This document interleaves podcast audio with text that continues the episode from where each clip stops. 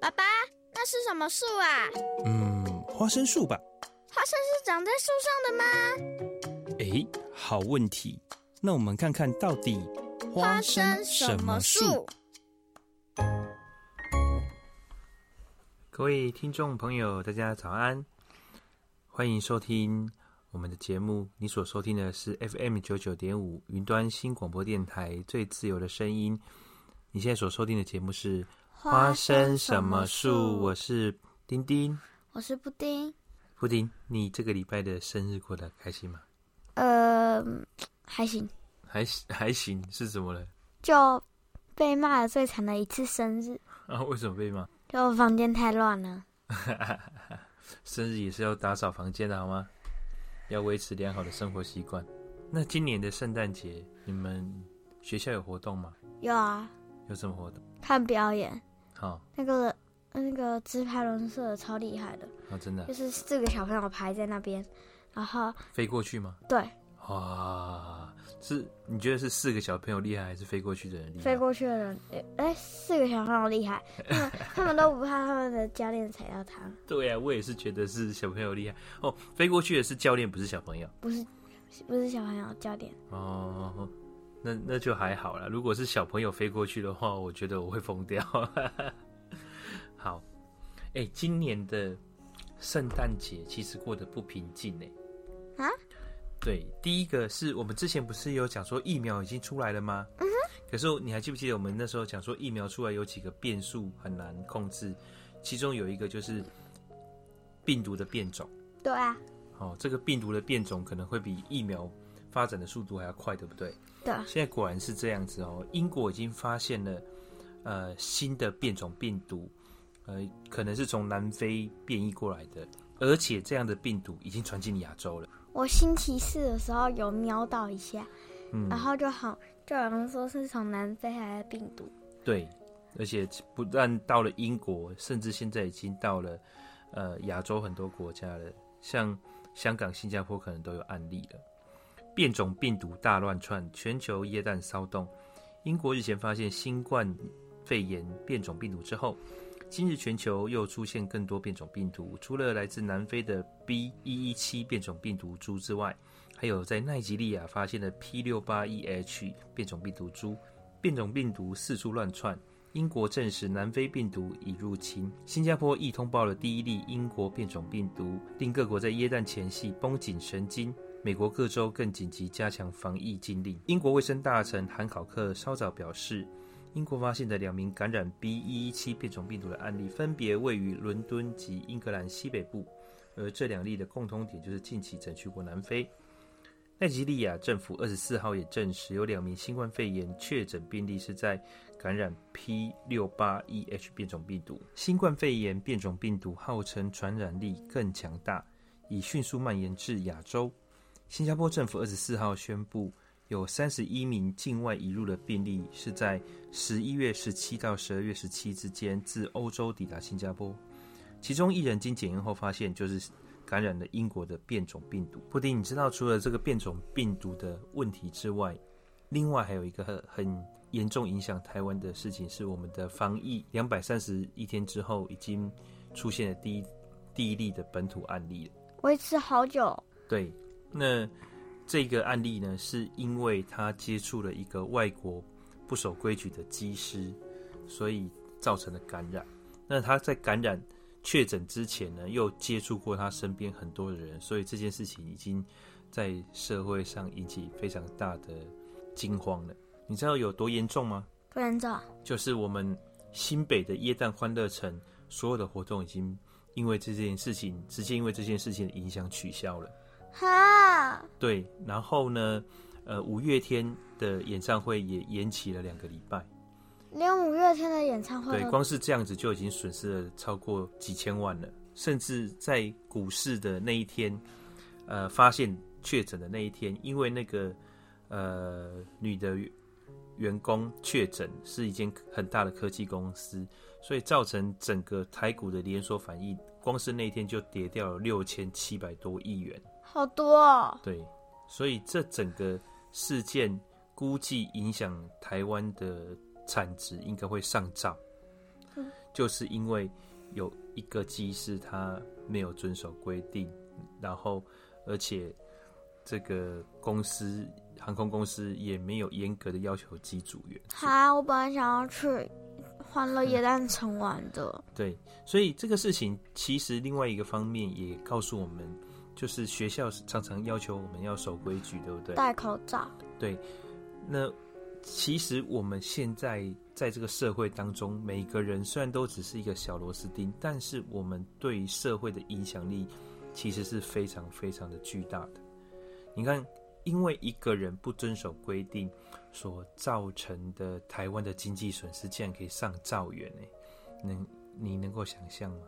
兆元应该 算是我们，算是我我们一辈子都得不到钱吧？哦，我们。我们几辈子都赚不到这笔钱，对，这已经不是，这只是一个概念性的数字，已经没有办法去想象了哈。但是你知道吗？这个真的起源就是在没有人不遵守规矩造成的所谓的连锁反应。你知道什么叫做连锁反应吗？就是只要一个人不守规矩，然后事情发生了，然后就会一是一传十，十传百。哎，对，类似这样子。你有看过骨牌吗？一。有骨牌效应，就是我推倒了，虽然只是一张骨牌，可是它慢慢蔓延，全全部的都看都会倒下来，但是那个骨牌真的很好看。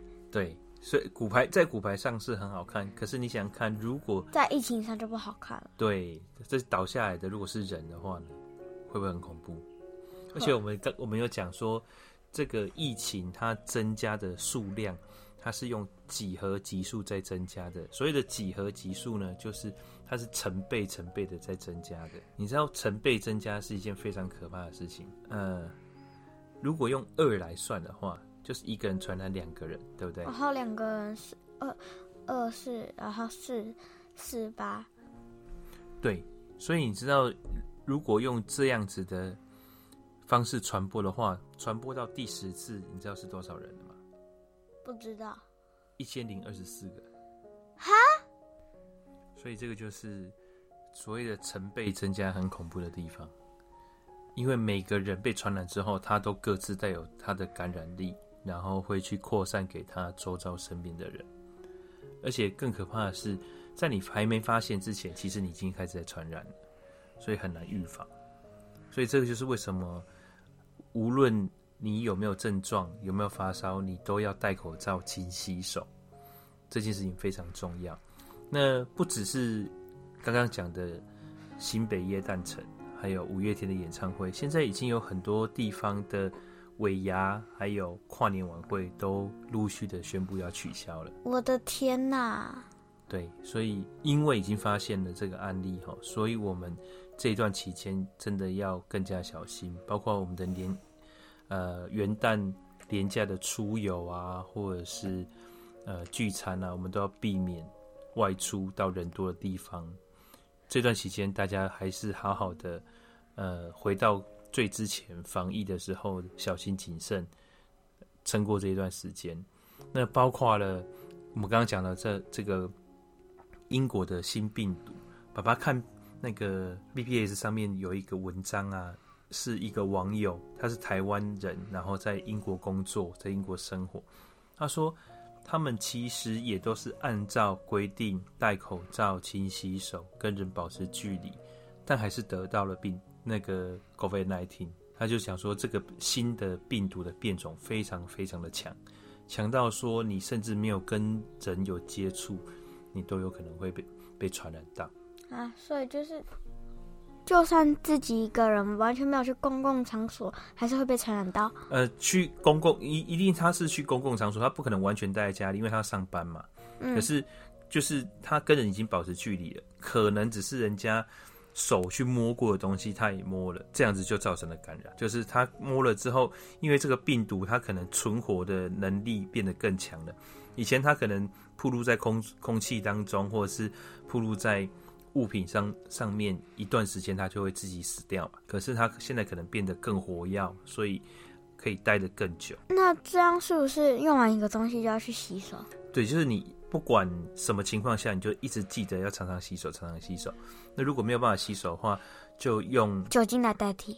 酒精干洗手，或者是酒精棉片、酒精的纸巾，就是那种有酒精的物质的就可以。对对对，就是有七百分之七十以上酒精的这个可以杀菌效果的就可以了。这个新冠病毒变种真的太恐怖了，比上次聊的那个还恐怖。对，没错，而且更重要的是，我们台湾现在也在风暴圈之内，尤其是我们呃跨年啊和年假都有很多活动，我们更应该要小心。那那个人就是那个机长，会不会觉得死了算了？因为那么现在那么多人，哎，我跟你讲，这个就是大家生气的原因，因为那个机长他被发现带原感染之后。还非常非常的不合作，甚至他想要污蔑说是台湾的有关当局要抓替死鬼，所以才赖给他。哈？对，呃，所以我们的呃交通部也因为这样子重罚了这个机师所属的公司长荣航空一百万元。一百万？对，但是大家其实想说，这个才一百万哦。对，才。罚一百万实在是太少了吧？那主要 罚这个一百万，是因为长荣它没有严格的执行对机组员的隔离检疫措施，哈，让这样子的情况应该不是只有发生第一次，只是这个人他真的因为染刚好对染病了，而且传染给别人被发现了。所以这个应该不是刚好，这个只是很多案例中的其中一个。这个事情之前一定有发生过。那那个那个机师是不是要被罚更多？目前是说可以裁罚六万到三十万了，可是这个还是小钱，呃，就先重惩这个航空公司。其实航空公司一百万可能对他们。平常来讲就是少少的，对。可是他们现在很惨啊，因为他们现在生意很不好啊，所以一百万也是算在算是一笔蛮严重的了。对，如果是平常可能还好，现在现在因为疫情的关系，他们应该也很穷吧。总之呢，我们现在就要开始好好的勤洗手、戴口罩，对。然后更重要的是，我们要增强自己的免疫力。嗯。好哎、欸，布丁，说到跨年，我前几天看到一个新闻，说我们可能今年的跨年是十五年来最冷的一次跨年呢。也就是说，你出生以来最冷的一次跨年。那么夸张啊？对呀、啊，不过也没关系，因为我们在室内，对不对？对啊。你有没有觉得今年的冬天比去年跟前年的来的冷一点？没有感觉。没有感觉吗？我心里怎么觉得去年比较冷？真的吗？去年超热的，去年几乎没有穿到什么大外套呢。今年的比较冷，今年冷的天气比去年来的多。好，我们来看这条新闻哈。预期强烈冷空气南下，天气风险挑战十五年来最冷跨年。天气风险 Weather Risk 脸脸书粉砖表示，未来一周天气快速变化。跨年可能迎接寒流报道。十二月三十号起，北方强烈的冷气，北方强烈的冷空气大举南下，跨年元旦将是最冷的时候。根据目前最新的资料以及天气风险管理公司总监贾欣欣的预报，北部的低温可能下到七到九度，中南部深夜清晨也普遍有十度以下的低温，有很高的机会。将是今年最后一次加明年第一次的寒流，在十二月三十到一月一号报道。台北一零一第一次释放跨年烟火是在二零零五年的一月一号，当年台北市最低的气温是七点六度。那这次的冷空气有可能挑战十五年来最冷的一次。你知道这个冷空气南下代表了什么意思吗？就会很冷吗？对。代表了高山地方，如果水汽够的话，可能会下雪。下雪？对呀、啊，你有看过下雪吗？我记得小时候有一次下雪，因为那是第一次下雪，所以我印象很深。也是我看过，就是之后就没有再看过下雪。哎、欸，对哦，我们好像去日本也没有下雪，对不对？没有，那天很冷。但是就是没有下雪。我们去日本只是很冷，没有下雪。嗯，所以你看下雪是在台湾看到的耶。对啊，而且很妙，新竹的平地也在下雪，对不对？对、啊，那是下雪线呐、啊，雪线就是发育不良的雪，就是冷空气如果够冷的话，是不是水汽会结成冰？嗯，可是它的水汽没有那么多，或者是还不够冷，没有办法结成这么大的冰的时候，但是它已经凝结成小雪线，就是比雪再小一点点的雪。然后掉下来，这个叫雪线。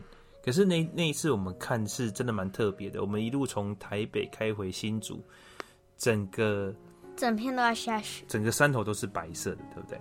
对啊。很少很少在台湾看到这样的景象，就是山头上面全部都是白色的。爸爸也是第一次看到，人生第一次。我记得我和同学就就是某一次。因为某个原因在聊下雪的事情，然后他们就说：“啊，你们有看过下雪吗？”然后他们都说都没有。然后我就说：“我有一次在看在新竹平地。”然后我就想，那他们就 想说：“怎么可能？”然后我就说：“真的啊。”嗯，爸爸以前念大学的时候，曾经有一次在学校，因为我们学校在阳明山上面嘛，嗯，所以我们在学校也有发生过这样的情况，但也是下雪线，不是下雪。雪线就是小小的雪这样子。我真的没看过正式的下雪，但是我玩过真的雪。好，在那个之前很喜欢艾莎，然后去艾莎博物馆怎么样？哦，那是一个活动，对不对？在中正纪念堂。嗯。好，台北的中正纪念馆。那呃，我们去的时候，它有一个，它搭了一个很大很大的帐篷，然后里面有造雪机，对不对？不是吧？我记得是。这只是一个，对啊，它那个是一个帐篷啊，很大的，看起来像屋子，对不对？嗯，对，那个就是有点类似像马戏团的帐篷这样子，不是我们住的那种帐篷。我知道，就是那种超大的这种帐篷的的活动空间，然后他们在里面就造雪嘛，对对？我怎么记得是水泥地啊？它地地板是那个广场的地板，它就是盖在广场上面了。哦，对啊，它就是外面就是一个充气的帐篷。然后，然后他在里面办活动这样子。真希望我有一次可以看真的下雪，不是下雪线。啊，对呀、啊，爸爸也好想要出国。哦哦哦，爸爸今年一整年，哎，哦，没有没有，我二月才从美国回来的，所以今年还是有出到国。可是你已经很久没出国了，对不对？两年没出国，两年没有出国了哈。对，好，我们希望，我觉得明年要出国的机会还是不高。嗯，对，因为以目前的疫情的发展、疫苗的发展跟病毒的变种的情况看，那明年能够出国的机会还是不乐观，可能我们后年吧。说到出国，我同学有有一个完全没有出国过的啊，真的啊？对啊，他他活了九年都没有出国过。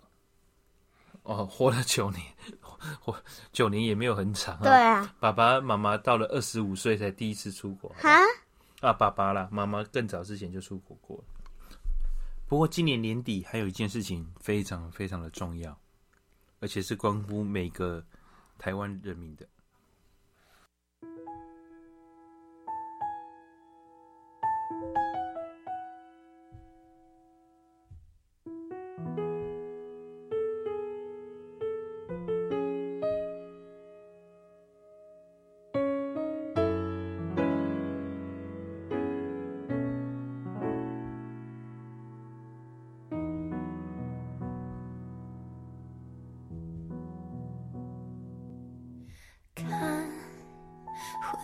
这把刀切开我身体，研究我的风雨。这全是我，那全是你，开过心的开心。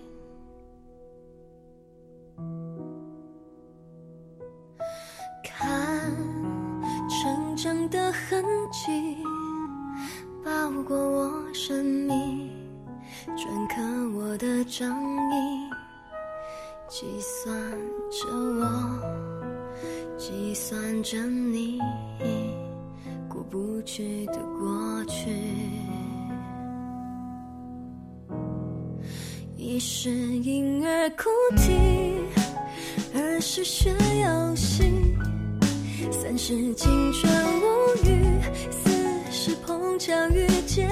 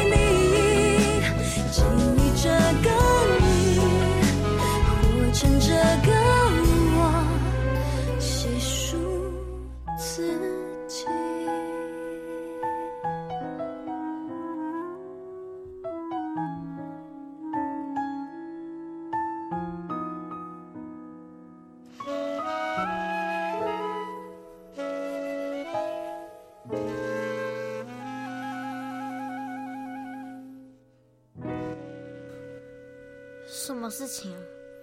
就是我们的三倍券要到期了啊，哦，对吼，幸好我们家都花完，你们都花到哪里去了？我我们没有花，那三倍券呢？帮你们花去买冷冻柜啦。才不是嘞！我们三倍券全部都是用去买你们的洗头发的券，啊？那那个冷冻柜怎么来的？刷卡买的啊、你们不是说成真心券去买冷冻柜？没有，后来还是在网络上找到的比较便宜，所以还是在网络上买。所以你们的我们的三倍券全部都去买你们的洗头发的洗发券，啊，洗发券那么贵啊？就可以洗很久啊。总之要把三倍券花完。对，总之要赶快去把三倍券花完。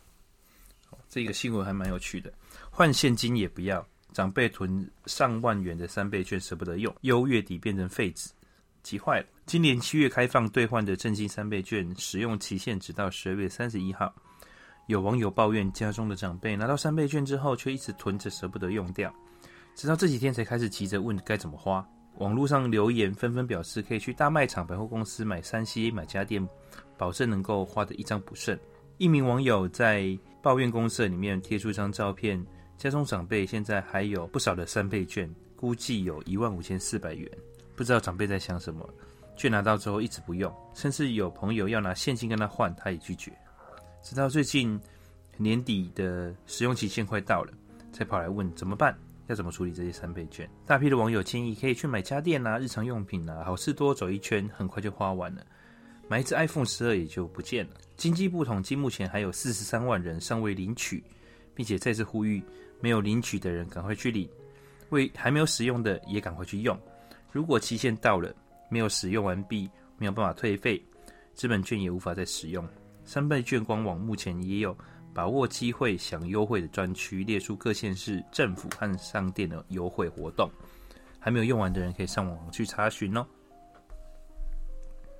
不过这次看起来三倍券的发行算是蛮成功的，因为现在有总共台湾有两千三百一十万人有领券，而且我们的餐饮业在十月的时候啊，因为疫情防治的成功，还有这个消费券助攻哈，有明显的业绩回升。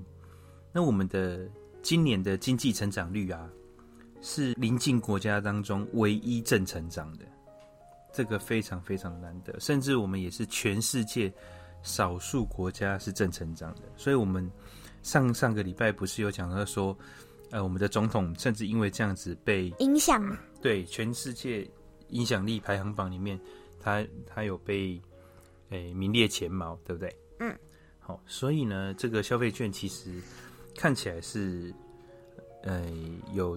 成功的刺激大家消费，而且我们国内目前的防疫之前呢，哈，之前的防疫算是非常成功哈，所以也让大家愿意出去消费。可是啊，其实以目前的状况来讲，餐饮业的情况还是很惨，很多非常老的餐厅都歇业了，或者是呃有些比较小的餐厅也都歇业了。对啊，我好我好喜欢吃的餐厅也歇业了。好。你是说那个寒暄的阳明店对不对？嗯，对。那爸爸也有一些朋友开的餐饮业的店，也都陆续歇业了。还有一间，呃，从爸爸小时候就一直开的一个餐厅，也也就关门了。所以其实这个冲击还是蛮大的。但是好消息是，我们的整个经济成长二点五三，呃，二点五四。百分之二点五四算是还不错了，在亚洲是全世界都算是非常亮眼的成绩。讲到跨年，我们高雄今年是要庆祝高雄百年，你知道吗？我知道啊。对，你知道为什么是高雄百年吗？因为我们从打狗改改到高雄已经一百年。啊，对，我们更名一百年哦，所以。今年的高雄的跨年活动有非常多哦。高雄二零二一跨百光年活动，高雄港爱河湾登场。高雄二零二一跨百光年于十二月二十四到一月三号在高雄港爱河湾举行。高雄市文化局邀请百人编制的高雄市交响乐团登上海上舞台演出。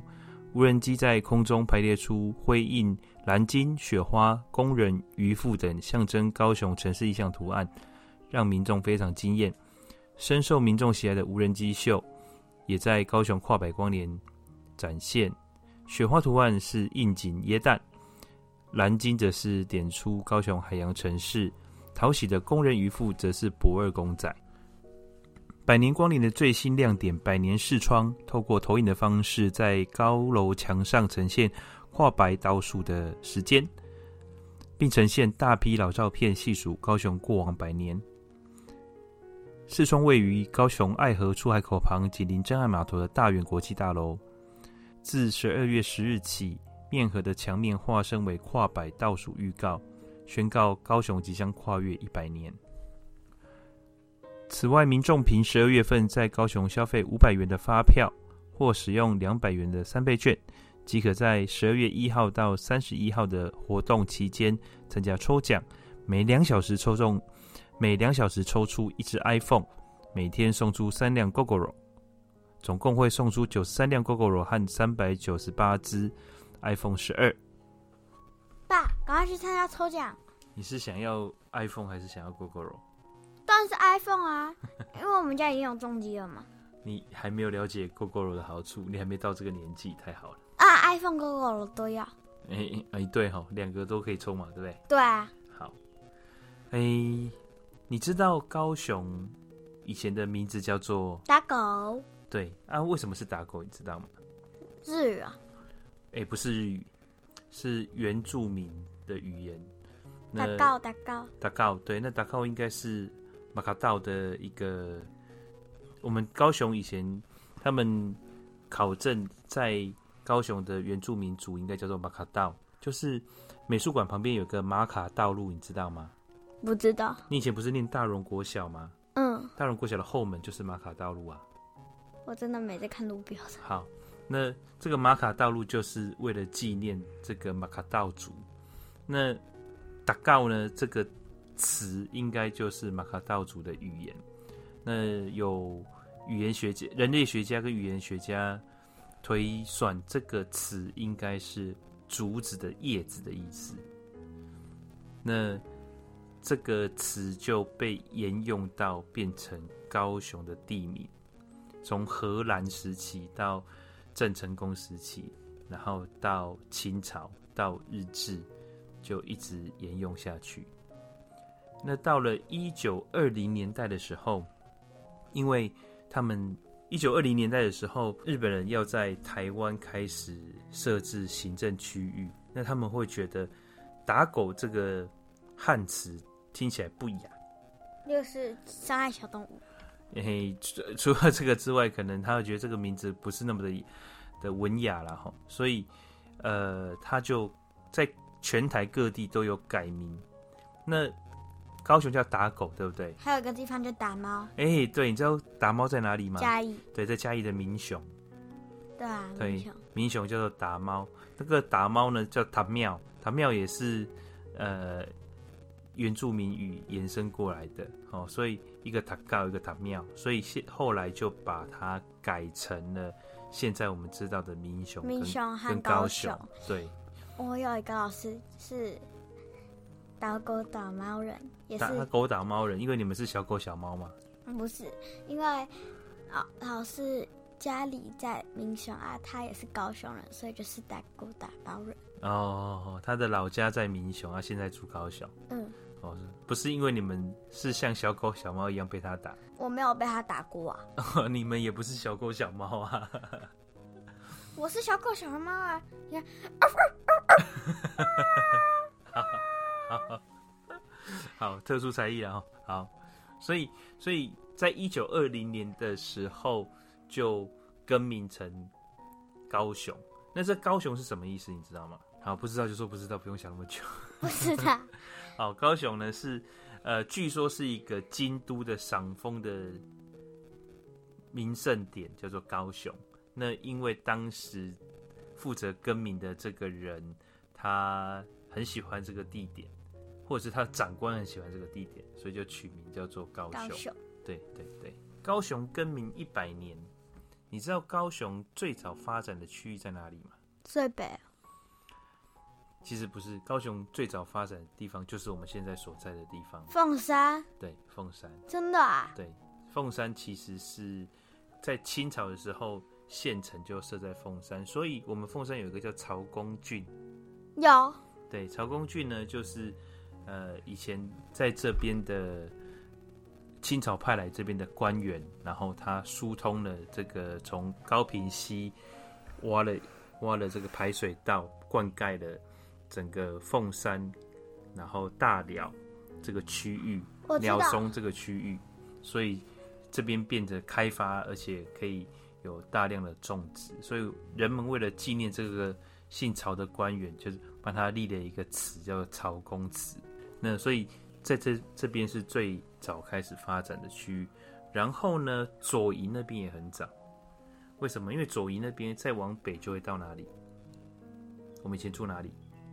冈山。对，冈山。所以这一这一个线这一条，然后包括桥头，呃，冈山到台南，台南以前叫什么？府城，就是以前最早的时候，台湾叫一府。二路三艋甲，一府呢，就是指台南这个府城。嗯、哦，因为郑成功他们的先来台南，对他们最早的行政中心在台南。安平古堡，呃，不不是安平古堡，在红毛城那边。哦，对对对，红毛城，记错记错。那所以所以在台南呢，是郑成功时代，我们叫明郑时代最早开发的。嗯，二路呢，就是中部的。鹿港，鹿港，对，就是我们上次去的那个鹿港。嗯，对。那三艋甲呢，就是北部的万华那一带，叫做艋舺。艋舺，艋舺，对，就一府二路三艋甲。对，这是当年台湾最发展的城市。那高雄呢，其实还没有台南那么发达。对，但是就是因为后来一九二零年高雄，呃，那个时候已经有港了。其实不是在一九二零年，应该是在更早的清朝《天津条约》的时候，呃，订立了，所以高雄开港，所以高雄慢慢慢慢的，呃，就发展了起来。所以高雄开港是在哪里？高雄开港在盐城区嘛。盐城。对，盐城区为什么叫盐城区？因为是海边，都是在晒盐的，所以盐城区的它又叫盐埕波嘛。嗯。盐埕波就是它是，呃，听就知道是跟盐有关的地方，就是海边嘛。嗯。后来盐埕波开始发展，再往市区发展，就是往东边发展，所以叫做说前金区嘛。嗯，对，那前金区在过去也就是所谓的新兴林雅嘛。林雅，对，林雅为什么叫林雅？你知道吗？以前有很多苓雅。不是，林雅，林雅区这个林雅叫林阿林阿寮。什么叫做林阿寮？林阿寮他们其实在过去台语的意思就是它是做捕鱼网的地方，所以苓阿鸟以前是呃也是跟这个。渔渔业有关的，我还我完全没想到林林雅区那么美的名字，和竟然和捕鱼网有关。其实我们台湾的很多旧地名，呃，都是跟渔业、农业、地形发展有关。那再来就是明郑时期他们的。呃，军事配置，像我们以前住在冈山的时候，有个叫前锋，对不对？嗯，前锋就是明郑时期他们的军营配置，像是后进也是一样。那跟地形有关的，像是枋寮，枋寮有一个叫做枋山，对不对？嗯，枋山的台语叫枋山，就是那边的山常常常坍方，所以因为地质的关系，所以仿生就叫帮山。我们社会课之前有教旧地名呢。哦，旧地名嘛？那你有记得哪一些？就只记得打狗，然后还有你刚刚说的那一些。我刚刚说的哪一些？就是有一些些知道，有一些些不知道。哦哦哦哦，像有一些地方叫沙轮，对不对？你知道吗？沙轮。沙轮，嘿，沙仑就是指这个，因为当地都是沙子的地形，然后被风吹高。就像小山丘一样，就所以叫做沙仑这样子。要不然我们下次来讲各种奇葩的地名。奇葩的地名，你还记得有什么？也不是奇葩，就是像是乌来区，就是原住民语乌来，嗯嗯，温泉的意思。哦，哎、欸，你懂得不少啊。还有吗？我们高雄现在有几个区域，有几个区是用原住直接用原住民语。来命名的，你知道吗？不知道。像纳玛夏就是原他们原本的原住民语。纳玛夏。对，纳玛夏原呃之前叫做三明乡。三明乡。对，那后来就把它更名成纳玛夏。纳玛夏，纳玛夏就是他们那边原本的地名。那本来三民乡就是就是民权、民族、民生也改名了。好啊，既然你这么有兴趣，我们下次来做一个有关于台湾地名的单元。好啊，好。说到跨年，我们来一个冷知识小单元，好不好？好啊。你知道我们中国是什么时候开始跨年的吗？上一期不是有讲说是汉武帝吗？嗯，对啊。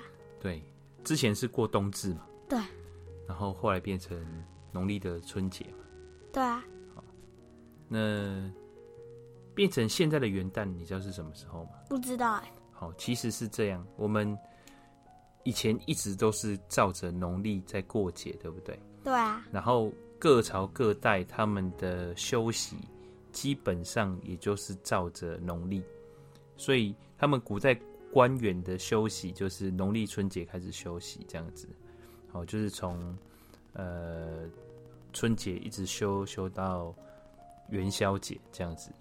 那可是从中华民国成立开始，我们就把我们正式的行政的日历改成跟西元的日历是一样的，只是西元它是过，呃，比方说中华民国成立的那一年是一九一二年，嗯，好，所以。一九一二年的一月一号就变成中华民国的元旦。那我们是在一九一一年的十月辛亥革命成功嘛？对不对？对。好，所以所以一九一二年中华民国成立之后，一九一二年的一月一号就变成中华民国的元年一月一号这样子，这是西洋历的。那从此之后，我们就是所有的行政的。日历日期全部都改成跟西洋公元是一模一样的，只是我们用的是中华民国的年号。比方说，现在的是中华民国一百零九年，对不对？对。好，所以我们加一九一一，是不是就变成二零二零？对啊。对，所以只要中华民国的年号加一九一一，就会变成现在的年号。对，西元的年号。你竟然知道，那么厉害！那我要考考你，各国奇怪的元旦风俗。哦，好啊。你知道保加利亚的奇怪风俗是什么吗？我连保加利亚在哪里都指不太出来，我怎么知道它的风俗是什么？那我，那我讲给你听。好啊。他们相信吃晚餐的时候，第一个打喷嚏的客人会带给他们家全年的幸福，所以主人会跑去农场看，主人会跑去农场。抓一只他第一眼看到的小牛或小羊送给客人。那这样子晚餐的时候，大家不是在比谁先打喷嚏吗？对啊。听起来以现在新冠肺炎的情况来讲，感觉起来好恐怖哦。好，这是保加利亚的是吗？对。好，所以呃，那他们现在如果吃晚餐的时候。一样打喷嚏的话，会不会被人家怀疑是带原者赶出去啊？我这个也不知道哎。好的。再来，你知道西班牙是什么？不知道。西班牙要吃十二颗葡萄。就是吃晚餐的时候吃十二颗葡萄。对。哦，为什么？因为一年有十二个月。嗯。葡萄代表着美好，所以吃十二颗葡萄等于。一年都会很美好哦，这个不错哎，这个比较容易一点，对不对？对啊。好哦，那这个比较容易执行，比那个打喷嚏、抓牛、抓羊的来的容易多了。啊，对，还是那我们还是去西班牙好。但我不喜欢吃苹果哎。他不是吃葡萄吗？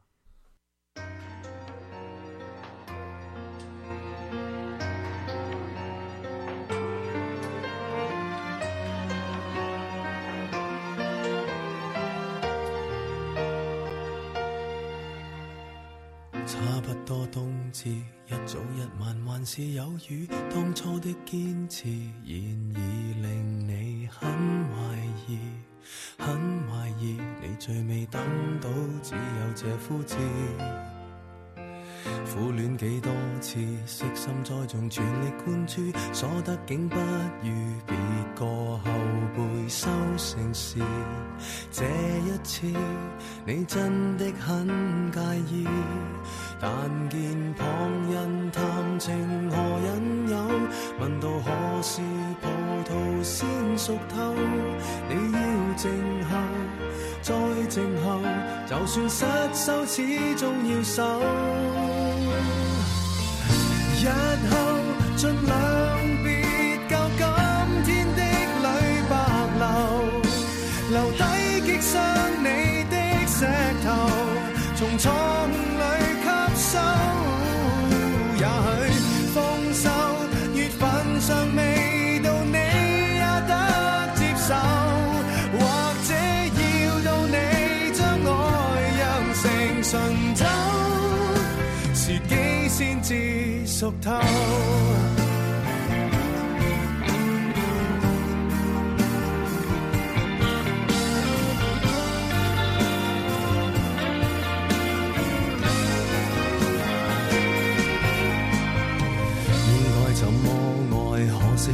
从没记载，终于摸出来，但岁月却不回来，不回来，错过了春天，可会再花开？一千种恋爱，一些需要情泪灌溉，枯萎的温柔在最后会将回来。错的爱，乃必经的配菜。但见旁人谈情引诱，问到何时葡萄先熟透，你要静候，再静候，就算失手，始终要守。日后尽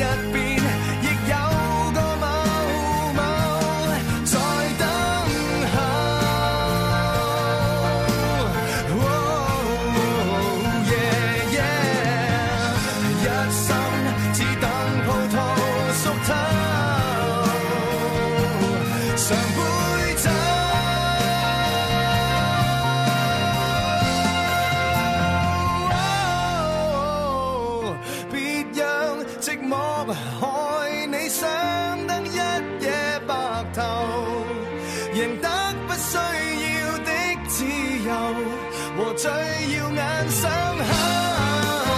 我知日后路上或没有更美的邂逅，但当你智慧都酝酿成红酒，仍可一醉自救。谁都辛酸过，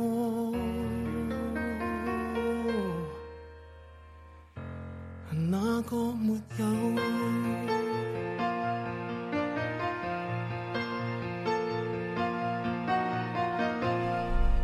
爸爸，嗯，你觉得企鹅可爱吗？很可爱啊，超级可爱。那你知道企鹅也是一夫一妻制吗？我知道，我知道，企鹅他们都是一夫一妻制。嘿，最近有一个很感人的新闻，哦，是吗？两只丧偶企鹅彼此安慰，得摄影师拍下感人瞬间获奖。德国摄影师包加纳在澳洲一处企鹅保护区拍下两只丧偶企鹅似乎互在安慰彼此的感人画面，拿下今年海洋学杂志海洋摄影奖。英国广播公司报道，获得社区评选奖的包加纳说：“有人告诉他，墨尔本这两只企鹅最近各自丧偶，似乎常常在一起安慰彼此。”墨尔本圣克达码头有一处企鹅保护区。大约一千四百只的神仙企鹅由志工担任协助监控。神仙企鹅平均身高只有三十三公分，是世界上体型最小的企鹅。鲍加纳在 IG 写道：“一位志工联系我，跟我说，白色那只是年纪较长的母企鹅，失去它的伴侣。左边另一只看起来比较年轻的雄企鹅也是丧偶。”他们经常见面，彼此安慰，站在一起看着附附近城市闪烁的灯光，长达好几个小时。巴加纳说，他这个企鹅保护区待了三个晚上才拍到这张照片，因为不能，也许不允许使用任何灯光。小企鹅又要不断移动，让它们的鳍状肢在彼此背上摩擦，互相清洁，真是一个镜头难求。我有看到那个照片，超级可爱的。对啊，对啊。如果听众朋友你有兴趣的话，想要看这个照片，你只要去搜寻《海洋学杂志》，加上企鹅的关键词，你就可以看到这张照片了。真的非常非常的可爱，好像是假的一样。但是啊、呃，这个是摄影家他花了三天的时间才拍到一张照片。我原本以为他真的是娃娃拍的。哦，娃娃拍的。其实爸爸以前在当摄影记者的时候，呃，常常非常常见，就是为了等一个镜头，花了一个下午，一一个下午一整天。但没办法花三四天，因为爸爸是报纸的记者，嗯，但是常常就会花很久的时间在等待了。所以有那国家地理杂志的记者更夸张，他们常常一等就是几个月。对，那后来有科技的帮助。当然会变得比较轻松一点，但是还是要花非常非常大的时间在等待这件事情上。这个新闻蛮感人的。好，因为觉得他们互相帮助、互相扶持嘛。对啊。哦，企鹅这个一夫一妻制，其实在动物界是比较少见的，但不是只有企鹅是一夫一妻制。那还有什么是一夫一妻制啊？哦，大部分。大部分的动物其实不是一夫妻一妻制，你知道吗？不知道。哦，就是其实很多的动物，你看小猫小狗，它们就不是一夫妻制。它们原来不是一夫一妻制哦。对，它们就是随便可以找另外一只公狗或母狗就组成家庭，但是他们交配完了之后生下小狗小猫，他们也不一定会组成家庭，他们就会跑去找其他的公狗跟母狗。那些小狗小猫好可怜呢。他们的生态就是这样，但是有些动物它是一夫妻制，像企鹅就是一夫妻制的。然后比较有名的狼也是一夫一妻制。嗯，对。那还有什么是一夫一妻制的呢？长臂猿，长臂猿是一夫一妻制，而且他们他们的在一起的时间会。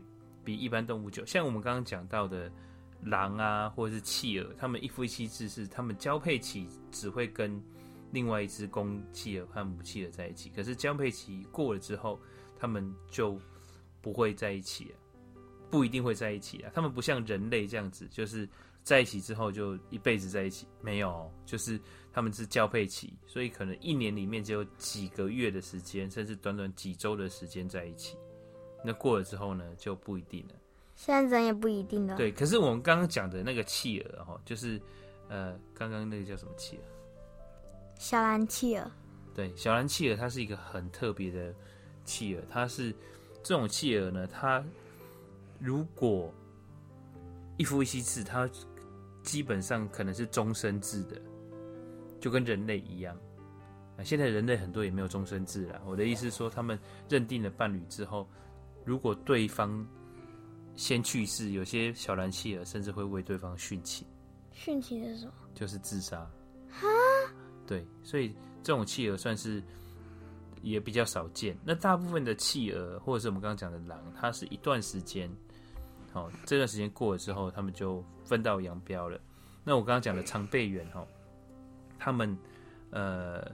会在一起的时间就比一般的这种一夫一妻制再更久一点，他们会在一起大概呃一到两年，甚至更长一点的时间。可是啊，我们有讲到中国有一句话叫做“只羡鸳鸯不羡仙”，你有听过吗？有。然后结婚的时候不是都要送人家鸳鸯枕头啊、鸳鸯什么挂布啊之类的，对不对？真的。可是鸳鸯它不是一夫一妻制哎。那为什么还要送鸳鸯？可能他们那个时候在水里游成双成对的样子比较好看吧，所以其实呃人还是很注需要注重行销啦，对不对？嗯，哦，就是要有一点外在的形象让人家看。送个小蓝企鹅也好啊，小蓝企鹅可爱啊。对，我觉得这一次小蓝企鹅可能。就会因此一战成名了。我们希望他们能够百年好合，长长久久。嗯，好，那我们今天的节目就到这边喽。那跟大家说再见了。好喽，拜拜。拜拜。它落蔷薇每次盛开，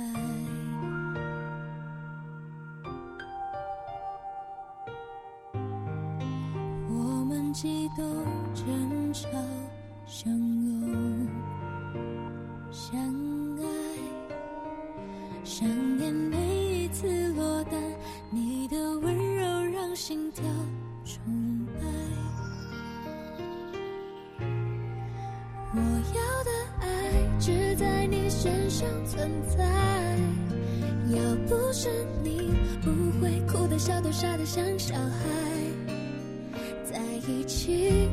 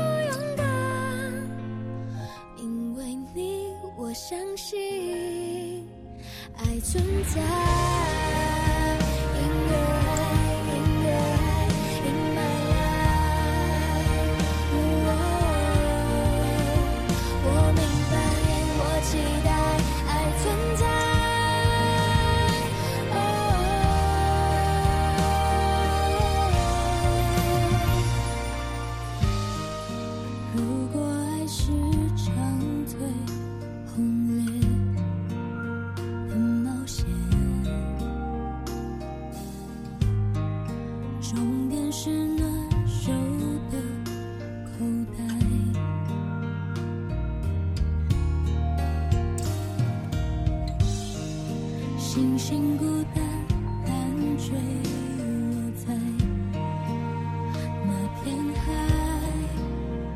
是你的老去，我们把每滴坏的眼泪擦干。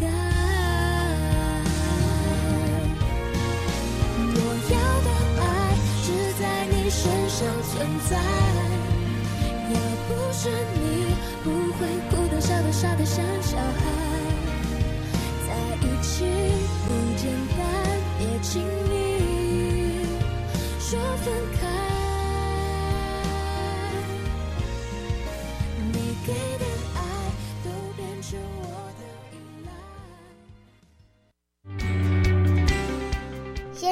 请问你要加什么油？九二、九五还是九八呢？嗯，我要加的是让我元气满满的九九点五。您现在收听的是让你元气满满的 New Radio 九九点五。我是中央流行疫情指挥中心副指挥官陈宗彦。咱国内已经启动秋冬防疫专案，来强化入境的检疫措施。假使你需要入境台湾，也是按台湾转机，请准备登机前三天内 COVID-19 核酸检验报告。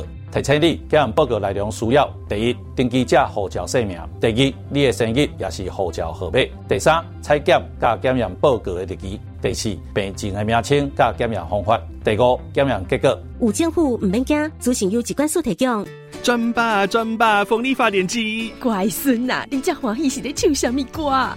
阿妈，听说最近苗栗外海完成台湾第一座海上风场，很酷诶。哦，都、就是在海边观察就最大机电风机嘞哦。嘿，不是电风啦，是风力发电机，能把风变成电。风力发电真厉害哦，无污染，真环保呢。离岸风电无污染，友善环境，能源永续。以上广告由经济部能源局提供。预防流感，大家要注意哦。较常用湿文洗手，爱挂嘴暗，拍开手爱用面纸，也是手巾啊，甲嘴甲鼻啊扎落，或者是用手捂代替。甲别人讲话，尽量保持一公尺以上。若小可有流感的症状，爱马上去医生看。伫厝休困，卖上班，卖上课哦。防治做了好，流感的问题就免烦恼。以上广告由疾病管制署提供。俗语讲：食紧弄破碗，食毒人袂活。看碗一时，还是碎话一世。别人讲较多，不如家己体会。关门关机未有期，劝君回头犹未迟。何当共同来关注，却话百药无尽期。用心理解，用爱扶持。高雄市政府毒品防制局关心你。您现在收听的是 FM 九九点五 New Radio。